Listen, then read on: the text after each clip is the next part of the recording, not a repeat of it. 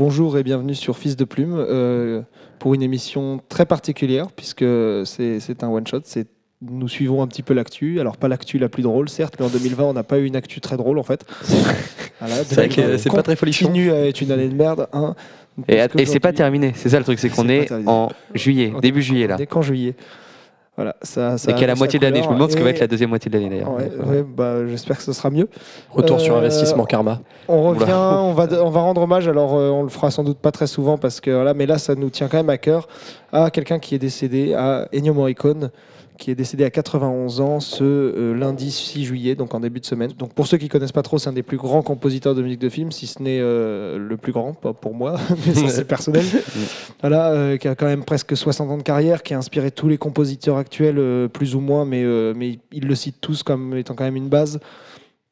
On l'a tous entendu dans différents films. Alors évidemment, les, les, les- les connaisseurs euh, parleront évidemment de, de la trilogie du dollar Ouais, ou de la Western trilogie des Spaghetti. des- une fois des western spaghetti. C'est quand même un des deux inventeurs du genre puisque l'autre était le réalisateur, Sergio Leone. Enfin, inventeur peut-être pas, mais euh, c'est quand même eux qui ont assis quand même tout un genre du cinéma. Les plus connaisseurs euh, pourront citer parmi ces 500 BO de films qu'il a fait 500. au, au cours de sa carrière. 500 BO, c'est un nombre gargantuesque, c'est-à-dire à une moyenne d'à peu près quoi 20 BO de films par an. En C'est- 71, c'est- il a composé pour 22 films différents quand même. Ça Voilà. fait plus d'un film par mois quand même. hein. Ouais, 10, fi- 10 films par an, mais il y a des années où il, il a, il a mis un coup de collet, tu vois. Voilà, c'est ça. Donc c'est une, une, une filmo, donc discographie gargantuesque. Et on va revenir un petit peu dessus, euh, mais en racontant un petit peu en quoi cette, euh, cet artiste nous touche Ouais, particulièrement euh, pour nous. Et donc on va commencer par un petit tour de table de, euh, pour vous, qui est Morricone Vraiment pour vous euh, personnellement. Alors oui, je suis accompagné, évidemment, vous les avez reconnus, de Ioannis Menarbalé et euh, Émile Morinière. Ouais. Euh, et nous allons un petit peu revenir voilà, sur, cette, sur cette carrière, sur comment est-ce que nous, nous, nous l'avons appréhendée et comment, comment on prend le fait qu'elle se termine aujourd'hui. Et bien oui, parce que c'est un compositeur qui quand même nous a tous bien marqués. Et Simon, toi particulièrement, je pense, vraiment. Mais reviens, sur, euh. déjà comment. euh, T'inquiète pas, j'aurai l'occasion d'étaler, Mhm. d'étaler tout mon amour pour euh, Morricone. Vas-y, reviens sur Bah. toi, euh, comment tu l'abordes ce- cet homme? Ce, ce petit Morricone là, bah, moi je l'aborde d'abord, c'est. bah, c'est un gars, genre, dans notre amitié, il a eu pas mal de. Enfin, juste, je, je parlais vraiment très personnel avec Simon, il a eu pas mal de d'importance. C'était un des grands compositeurs avec John Williams quand on était euh, tout jeune. Bah voilà, on, a. Et moi, quand j'ai vu euh, la première fois, il était une fois dans l'Ouest, genre, ouah, euh, ces frissons que j'ai eu quand j'ai vu ces films-là, quand Simon me les avait montrés, et euh, c'est juste incroyable.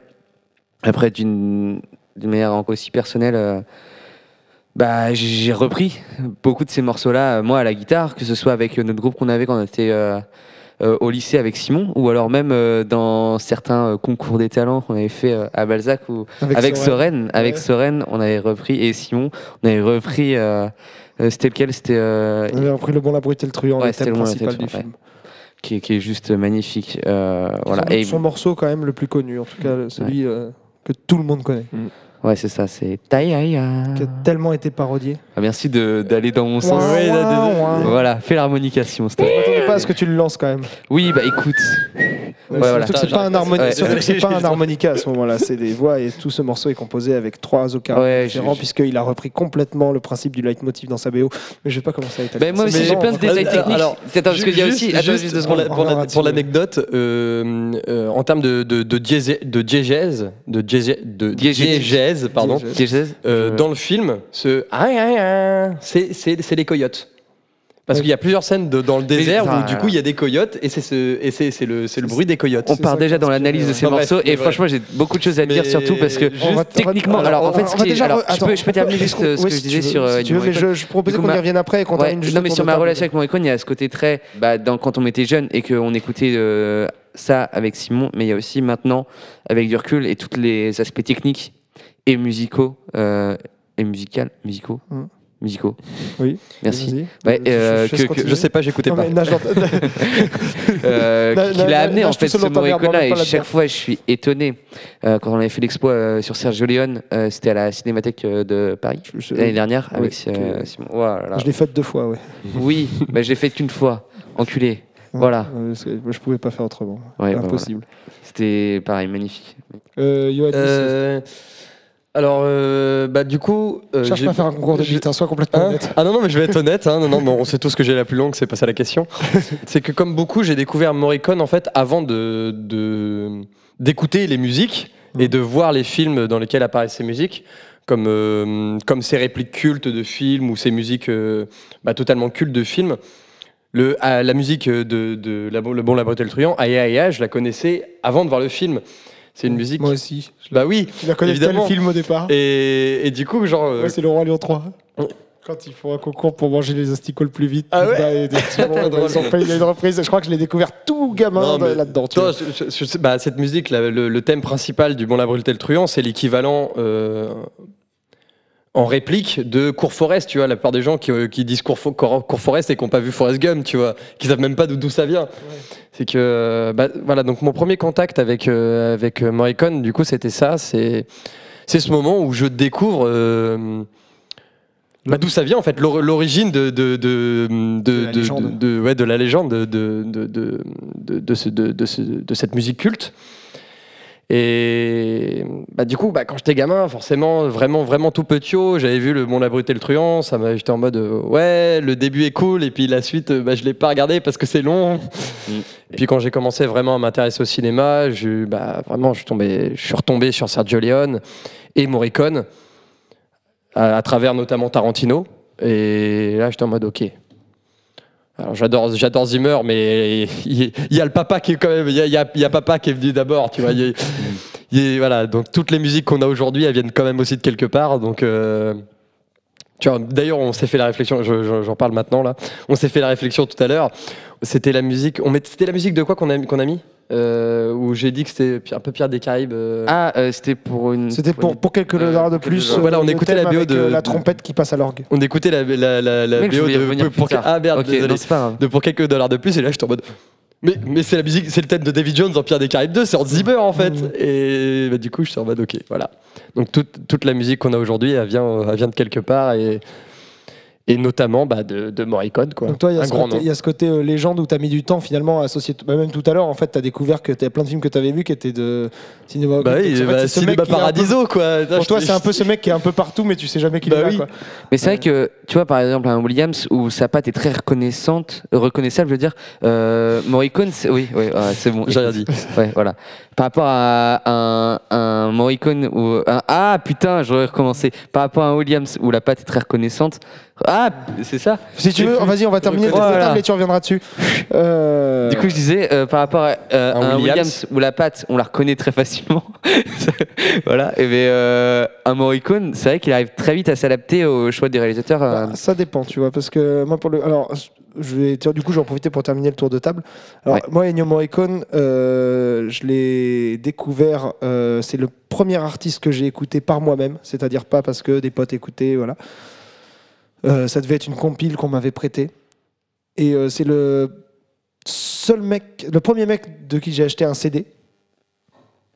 un CD. Et donc c'est les, les- c'est-à-dire que j'ai acheté trois CD dans ma vie, deux de Alger et un d'Ennio Morricone. Ouais. Est-ce que tu peux rappeler à la jeune génération qui nous écoute ce qu'est un CD ça permet, de, ça permet de situer non mais ça permet de situer quand même le level de, de, de fanatitude que j'ai tu vois et je crois que j'ai rongé ces musiques mais pendant bien euh, bien 5 ans à écouter quasiment que ça et trois quatre autres groupes autour tu vois c'est euh, ouais je pense que c'est le compositeur qui m'a donné envie de faire du cinéma en fait et le compositeur qui Mm. m'a donné aussi envie de faire de la musique Hum, je me souviens d'ailleurs qu'on avait un espèce de concours avec Émile quand on était gamin c'est que lui toi tu étais un grand défenseur de Mm. Williams et moi j'étais un grand défenseur de Morricone et on est on les opposait, mais un peu comme des cons, parce qu'en vrai, il y a des choses extraordinaires chez les deux, et il faut vraiment pas essayer de faire euh, les concours. Mais je trouvais ça amusant, et moi, Morricone, ça a vraiment une place dans, dans mon cœur, dans la, Mm. mais dans la musique en général, hein, pas que la musique de film. C'est euh, toute musique confondue, c'est la première musique que j'ai vraiment aimé, euh, euh, aimé sans être influencé par quelqu'un d'autre, quoi. Et aimé pure, purement et simplement. Et, voilà. Donc, bon, ça a été quand même une. Particulier. Ben, Ça, ça fait déjà Bah, 10 ans d'ailleurs que je que j'arrête pas de vous répéter, mais le jour où Morricone va mourir, les mecs, C'est ça, moi, c'est vrai que c'est exactement ça. Quand lundi j'ai appris qu'il était mort, je me suis rappelé de ce moment. Et je crois qu'on, a- surtout, on avait fait une balade tous les trois euh, dans l'une. Bon, on s'en fiche. Mais euh, et je me souviens que Simon t'avait dit non mais le jour où Morricone il meurt, mais waouh, en Je fait. Ça ça. Ah, mais moi, je me souviens très bien de lui, ça. on devait écouter Ecstasy of Gold ou un truc comme Mais ça. Ah, bah, j'ai- je sais pas. J'ai répété ce genre de phrase des dizaines de fois. Moi, j'avais Voilà. deux exemples. C'était moi le jour où Harrison Ford et Ennio Morricone meurent. euh, euh, je suis dans la merde hein, parce que c'est mes deux, c'est mes deux idoles, tu vois. Et euh, non, c'est un, un amour assez inconditionnel. Euh, on va rentrer un petit peu plus dans, dans le détail sur euh, qu'est-ce qui nous fait euh, aimer à ce point-là ces, compositions. euh, par des un petit peu plus techniques que le, le pur personnel. Et je vais commencer par Émile. euh, qu'est-ce qui t'é- qu'est-ce qui t'étonne particulièrement chez, chez ce type euh, Bah, alors du coup, c'est en redécouvrant, euh, enfin en re-réécoutant euh, Morricone euh, ces derniers jours là où je me suis vraiment un peu plus penché sur ce qui me faisait vibrer avec un peu de recul et, et quelques, quelques années d'études dans la technique et dans la musique, euh, que je me suis rendu compte bah, qu'en fait il y avait quand même des trucs qui marchaient très très bien. Euh, déjà, ce gars-là, bon, comme on l'a dit, c'est 60 ans de carrière, mais c'est pas 60 ans euh, de carrière n'importe où, c'est 60 ans de carrière où le son a évolué d'une façon considérable. A eu, euh, on est passé euh, d'un enregistrement, euh, le début, tout tout début du multipiste, à maintenant des enregistrements comme on peut reproduire des orchestres sur un simple ordinateur. Donc c'est quand même assez fou. Entre temps, il y a eu beaucoup d'évolutions et ce gars, il a réussi à perdurer quand même pendant ces 60 années. Euh, c'est à la fois extraordinaire parce qu'il a à la fois su s'adapter à son époque en, en utilisant des instruments particuliers, en étant très euh, novateur. C'est quand même un des premiers à vraiment utiliser le, le bruitage comme euh, une percussion. c'est ce que Il y a, j'allais- il y a ouais. une, euh, une, une des BO de film, alors ça doit être pour quelques dollars de plus, où il, il utilise, le, je crois que c'est le chargement d'un d'un gun comme percu récurrente. Et euh, il utilise énormément, des, il, il flirte énormément entre la musique intra et C'est extra-diégétique. ce On que le voit avec la montre dans Pour quelques dollars de plus, justement. euh, il s'appuie énormément sur ces choses-là. Mais à côté de ça, euh, il est aussi euh, complètement resté de son époque parce que c'est un gars qui est jamais passé à la musique full synthé. euh, il a toujours eu un côté orchestral, il a toujours composé en fait. Et jamais- Compa- ouais, c'est vrai que il a, comparé il a à une approche Timmer, qui est très très différente à de Zimmer, Timmer ouais, qui, a complètement voulu s'intégrer dans les nouvelles technologies, lui, il a réussi à chaque fois à implanter son, sa musique avec euh, ce qu'il avait envie ou pas de garder euh, dans la musique, mais il a quand même utilisé des synthétiseurs et, et plein de nouvelles techniques d'enregistrement, comme euh, le multipiste euh, qu'il a utilisé, si je ne dis pas de bêtises, et si je retrouve ma note, dans euh, L'oiseau au plumage de cristal euh, de 1970 de Dario Argento, où justement il a utilisé euh, entre autres le multipiste et d'une manière assez peu conventionnelle, dont il superposait, je crois, des enregistrements un peu aléatoirement dans la musique. Et en plus, pour les scènes assez dramatiques, il a utilisé, assez atypique à ce moment-là, de la musique atonale en fait pour exprimer euh, ces tensions représentées à l'image. Mais alors, euh, si on peut remonter un peu avant pour une poignée de dollars, par exemple en 1964, il y a vraiment une volonté de montrer l'ambiance de l'image euh, du réalisateur, donc de Sergio Leone, avec euh, l'atmosphère de vie quotidienne à la campagne, en utilisant justement bah, les- le son des bruits, hein, comme tu l'as dit tout à l'heure, en jouant entre digétique et extra-digétique, en implantant un bruit de revolver euh, dans une musique et en démarrant justement la musique avec euh, un bruit de revolver qui deviendra une percu euh, récurrente euh, dans la musique. Voilà. Et puis le, le fait que dès que voilà dans Bon la Brute et le truand, il y a un coyote, euh, voilà, ça, ça rappelle ça rappelle la BO quoi. Mais le bon Le, le son de design rappelle la BO, la BO rappelle le son de design. Du coup, tu as une immersion dans, le- dans le film qui est poussée, qui est, qui est vraiment très bien poussée. Bah, tu vois, pour, moi, pour le coup, on pourrait en parler trois plombes du bon abruti le truand parce que ouais, la c'est que pour, pour ceux qui se souviennent de Lida, hein, L'histoire des arts. l'histoire des arts, On rappelle. moi je l'ai passé Oh, sur euh, l'œuvre que j'avais choisie, c'était Le Bon, la Brute et le Truand euh, d'Ennio Morricone, Ah ouais, euh, la musique. Donc euh, c'est. Moi j'étais sur Star Wars euh, de John Williams. Étonnamment. tu T'avais fait le, j'ai fait, fait Star Wars de Lida Depp. sur, Ouais, sur ouais, le Star. Wars, t'étais tombé dessus, putain. ouais. Bah, quand même, ouais, on vient pas de nulle part. hein. on a quand même des bonnes influences. hein. Ouais. Non, mais. euh, Non, moi, je voulais faire l'IDA sur euh, Sauvons les rôlistes euh, du Null Band. Oula, dans la catégorie artiste engagé. Et puis, euh, bah, je suis passé sur Garnica comme un gros sale. Ah ouais, original. original. L'échec. Ouais. Voilà, je voulais Je revenir juste sur euh, un autre exemple de novation, d'innovation du euh, petit Ennio Morricone. C'était sur Depuis euh, tout à l'heure sur internet, je cherche sa taille pour te contredire sur le fait qu'il était petit, mais pas sa taille. Il était une fois dans l'Ouest où clairement l'harmonica, genre euh, doux, genre c'est même c'est même plus un instrument, c'est carrément un personnage. On, on, parle même plus juste de du, du, cow-boy, on parle euh, complètement de l'homme à l'harmonica et l'harmonica qui était juste un instrument et un support est devenu euh, un personnage à part entière du film. Je trouve ça ouf. Il y en a pas, j'ai pas d'exemple en tête, en tout cas, de film où tu as vraiment un instrument qui prend le rôle d'un personnage euh, à part entière. Alors, il mesure combien 1m63.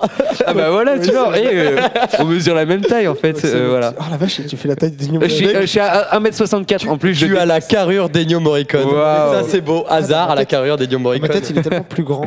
Mais en même temps, à chaque fois qu'on le voit, euh, il est toujours à côté d'un Clint Eastwood et tout, qui sont des mecs qui sont de toute façon grands. Donc, euh, Ouais. c'est vrai qu'il paraît petit, mais euh, on pense pas à ce moment-là. Enfin bref, euh, on va pas. Mais, c'est- épiloguer mais ça sur reste sa un grand homme. Ça reste un grand homme et un très grand Ah. compositeur. Mais bien sûr, cast. bien sûr. Mais euh, non, le. Ah putain, je sais plus sur quoi je voulais revenir. Merci d'avoir interrompu le truc pour montrer sa taille. Mais en même temps, J'ai c'était pas marrant. dû chercher sa taille. C'était marrant. Mais je, je parlais de l'harmonica qui avait une, Oui. un- une place Merci incroyable bien. euh, en tant que Euh, personnage oui, plus alors, mais en fait, c'est parce qu'il y a un travail qui est très très. euh, c'est pour ça que j'adore vraiment sa compo à lui. C'est quelque chose de très organique, c'est-à-dire qu'on sait jamais ce qui est vraiment intradigétique ou extradigétique, ce qui est de l'affaire de l'ordre du bruitage ou pas. Enfin, euh, que ce soit les sifflements, l'harmonica, mais en fait, il y, en a plein en fait des exemples comme ça. L'harmonica, c'est le plus flagrant. Mais, euh, mais dans, sa, dans sa carrière, et notamment avec euh, Sergio Leone, il y a un travail de presque historique de la musique. C'est-à-dire qu'on utilise énormément la trompette, ce genre de choses et tout ça, mais par exemple pour, pour faire référence aux, aux trompettes d'appel de la guerre de sécession, à toutes ces choses-là. Et euh, c'est un gars qui était vraiment très très présent sur les lieux de tournage et qui est presque autant co-auteur des films qu'il a tourné. C'est quelqu'un qui, s'appropriait énormément le film et qui voyait tout de suite des ambiances. Il faisait pas euh, comme on peut faire aujourd'hui, tu vas faire une musique en, en post-prod. Lui, il écrivait quasiment sur le, sur le plateau, voire même en amont. Et euh, d'ailleurs, c'est un truc euh, qui, a, qui a évolué dans la première trilogie avec Sergio Leone. Euh, c'est que pour le bon la volonté le truand, pour la première fois, il jouait la musique sur le plateau. Et ça, c'est un truc qui plaisait énormément d'ailleurs à. Clint Eastwood, parce que ça mettait complètement dans l'ambiance euh, au moment de jouer la scène. Non, je le- savais pas, c'est ultra stylé. Si, si, la, musique trop, était jouée sur le plateau juste Ouais. avant ou même pendant la scène en fait. Euh, et voilà, c'était un de trucs. un truc que moi je trouve génial, surtout pour avoir euh, un peu travaillé dans la technique du son, c'est que il s'arrête pas juste à la composition et que le travail entre ingé son, sound design, bruitage, musique, c'est juste euh, des métiers qui sont qui vont tous ensemble. En fait, c'est complètement un habillage sonore et ça au-delà de l'habillage sonore, parce que ça va aussi dans l'habillage visuel euh, du film. Il y a vraiment un travail au sein des équipes euh, techniques, que ce soit la réal, au son, dans le jeu des acteurs et tout ça, qui est, qui est qui montre que bah, une équipe, c'est une équipe et que c'est pas des métiers différents, scindés, où tu peux te permettre Ah, de si dire bien euh, que- tu feras la BO, toi tu feras le son, toi tu feras le machin. Mais Non. Si bien qu'avec- que euh, maintenant, c'est assez dur de trouver les musiques. Alors peut-être avec les. Et attends, et je regardé rappelle juste qu'on était dans les années Ah, mais 60. les pla- sur les plateformes de, tr- de streaming maintenant ça doit pouvoir se trouver. Et moi je me souviens de galérer comme un fou à trouver euh, les BO euh, des films. C'est-à-dire qu'à chaque fois c'était des reprises synthé, très bien faites, hein, mais des reprises synthé. Ouais, y a- y a- Si y tu regardes sur y YouTube, y c'est très y a- dur y a de plus trouver 10 ans, c'était c'était plus compliqué. Si tu retrouves une, une retrouver une, sur YouTube une BO de euh, du, du- du duel de fin, du, du coup du triel de fin, du trio de fin du Bon la Brute et Truand pour trouver la musique originale. Bon bah maintenant sur Deezer ça se fait. Et moi il y a, il y a 5 ans quand j'écoutais c'était super chaud d'aller d'aller trouver ça. Moi je suis pas non plus un, un fada des recherches internet, hein, mais mais en fait c'est assez dur de les, trouver parce qu'en fait t'as tellement le toute l'ambiance sonore va avec. Si bien que la musique isolée, bah en fait, elle est pas si facilement trouvable que ça. Ouais, il te mettait, tu, tu trouvais la, la scène en fait, là, tu trouvais la scène du d'ailleurs, sur laquelle la, seule musique. musique que, que tu, dont, dont tu peux écouter. En fait, tu entends le bruit des corbeaux dedans. Alors, je sais pas si elle fait partie de la musique ou de l'ambiance Ecstasy sonore of de. Non, non, Ecstasy of Gold, en fait, tout le monde pense que c'est la musique du, du duel de fin. mais C'est pas le cas. Non, c'est quand il court, non, quand il c'est cherche dans les tombes, bah évidemment. Le duel de fin reprend l'ostinato au piano de Ecstasy of Gold, mais il y a vraiment une musique de 7 minutes de duel de fin. Et celle-ci, euh, t'entends, euh, à un moment donné, la musique s'arrête, par exemple, et t'as trois bouts de corbeau, clac, et ça repart doucement sur. euh, Et c'est ça qui est ouf, c'est que il arrive tellement à jouer avec les émotions et le côté épique entre juste un instrument solo et d'un coup l'orchestre qui arrive.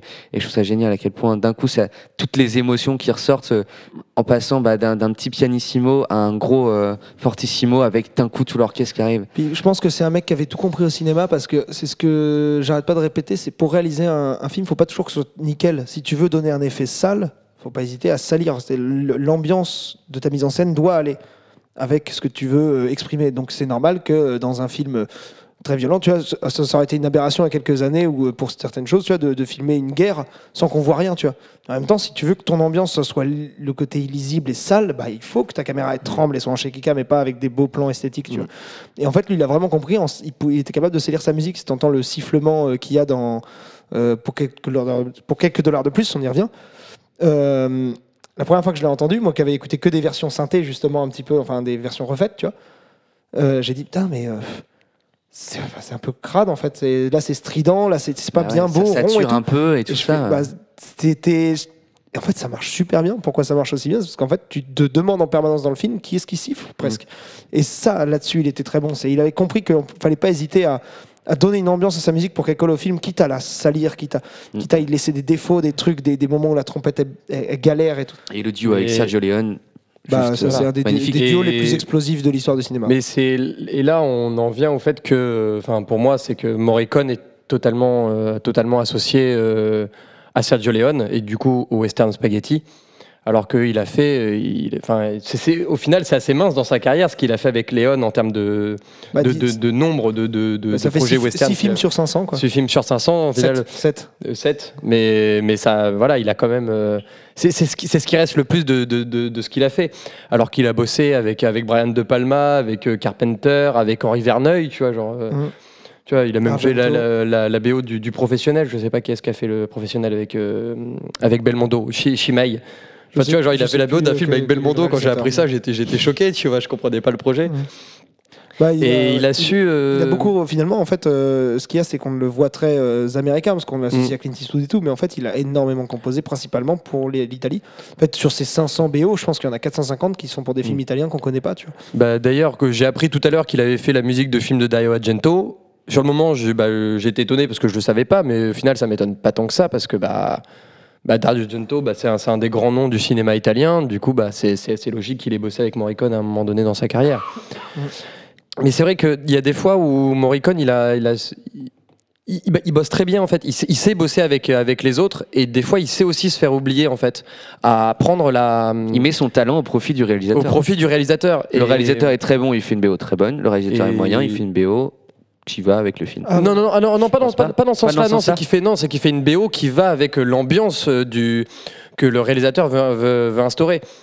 Tu vois, genre Ouais. si tu veux une Ah, musique, tu vois, si tu fais un film euh, euh, qui n'est pas épique, bah tu vas pas faire une musique épique par-dessus, à part si c'est une intention. Mais enfin voilà, donc il, il Mhm. fait la BO qui va avec le film.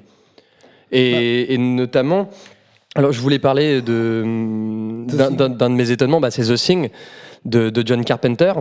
Où la, bah, la première fois que j'ai vu le film, euh, comme Carpenter a fait la, bah, la majorité de ses BO, pour pas dire toutes, Et puis à part The Thing. Et puis j'aime beaucoup Carpenter, j'écoute beaucoup euh, les musiques qu'il a fait qui n'ont pas de, des musiques de film. Et la première fois que j'ai vu The Thing, j'étais en mode bon bah voilà, bah, la musique bah, je l'ai- elle, est, elle est superbe quoi, c'est Carpenter. Et dans le générique, je vois Ennio Morricone. Donc j'étais tellement ouais, je tu- je, je tellement étonné que je l'ai oublié quand j'ai revu une seconde fois, j'étais en mode ah putain c'est vrai que c'est Ennio Morricone et quand je l'ai vu une troisième fois bah là du coup je ne l'ai pas oublié depuis mais c'est vrai qu'il m'a fallu trois visionnages pour euh, vraiment intégrer que c'était Morricone parce que bah, Morricone, il fait du Carpenter. Et ça, c'est très étonnant la manière dont il, qu'il a de, de s'adapter au style euh, du réal euh, Bah, du coup, ça me avec donne lequel il envie de, clore cette émission sur une petite anecdote euh, que j'avais vue à la euh, à l'exposition. C'est quand euh, on dit souvent Sergio Leone et Ennio Morricone étaient des amis d'enfance. C'est un Ouais. truc qui revient souvent et c'est euh, plus ou moins vrai. En fait, ils étaient dans la même classe et il se trouve que Ennio Morricone, quand euh, Sergio Leone, on lui a dit ah tu vas bosser avec euh, avec Morricone, il a fait ouais d'accord ok euh, pff, ouais. Pourquoi tu as tué le mythe là, Il comme ça pointé, il s'est Tu te prends pour qui il s'est pointé avec une photo, Morricone, et il a fait T'as vu, on était dans la même classe, j'ai retrouvé ça, je me disais bien que ton nom il me disait un truc et tout. Sergio Leone, il a fait Oui, mais ça, enfin, ça n'empêche pas que les musiques que j'ai écoutées de toi, c'est de la merde, quoi. Et, euh, mais Ah oui, bah et, non, Mo- c'est et sûr. Morricone, il a, il a dit euh, Non, mais en fait, euh, c'est la merde qu'on m'a demandé de faire. Il lui a fait écouter, du coup, euh, ils ont commencé à bosser un petit peu ensemble et il, il a montré ce qu'il était capable de faire. Et il a fait Ok, clac, et ils ont fait toute la, bah, toute la filmo de Sergio Leone, il l'a fait avec Ennio Morricone. Mais au départ, pour montrer à quel point il s'adaptait, c'est que Morricone se pointait et Sergio Leone lui a dit C'est de la merde. Morricone a dit Mais je sais, c'est ce qu'on m'a demandé de faire. Tiens, mais je peux aussi faire ça. Ouais. Et je me dis Voilà, capable de s'adapter. capable de le faire. Le Mais il était bien au courant qu'il était là. Ouais, non, bah, moi, on m'a demandé de faire ça, j'ai fait ça, mais c'est pas ouf. hein. Et euh, voilà, parce qu'il a fait de la musique populaire avant aussi et tout ça, mais on va pas revenir sur l'ensemble de sa carrière. Vous, vous avez tous Wikipédia. voilà. Bah juste euh, des petits chiffres, juste voilà, donc euh, pre- presque 60 ans de carrière, plus de 500 musiques de films, euh, 150 musiques, euh, comment on pourrait appeler ça un peu perso, De musique mu- savante, de la musique savante, ouais. Euh, plus euh, des, des centaines aussi de, de musique pour, Pour la télé, des courts-métrages, des documentaires. euh. Sans oublier que c'est l'inspiration d'à peu près tous les compositeurs euh, actuels. Bon, en tout cas, c'est un très grand nom qui nous a quittés, mais au moins, ça a permis à beaucoup de gens de revenir euh, sur, euh, sur cette carrière et euh, j'espère que ça aura activé la, la curiosité de beaucoup euh, sur, euh, sur, cette, sur Ce grand cette- cette- ce grand euh, chef-d'œuvre qu'est cet homme, en fait, chef-d'œuvre de l'humanité. Quoi. Ouais. Voilà, euh, je vous conseille vraiment de vous pencher dessus, c'est extraordinaire et c'est très varié aussi. Si on se penche un petit peu plus, et, ouais, ça vaut vraiment le coup. Très varié. Jingle.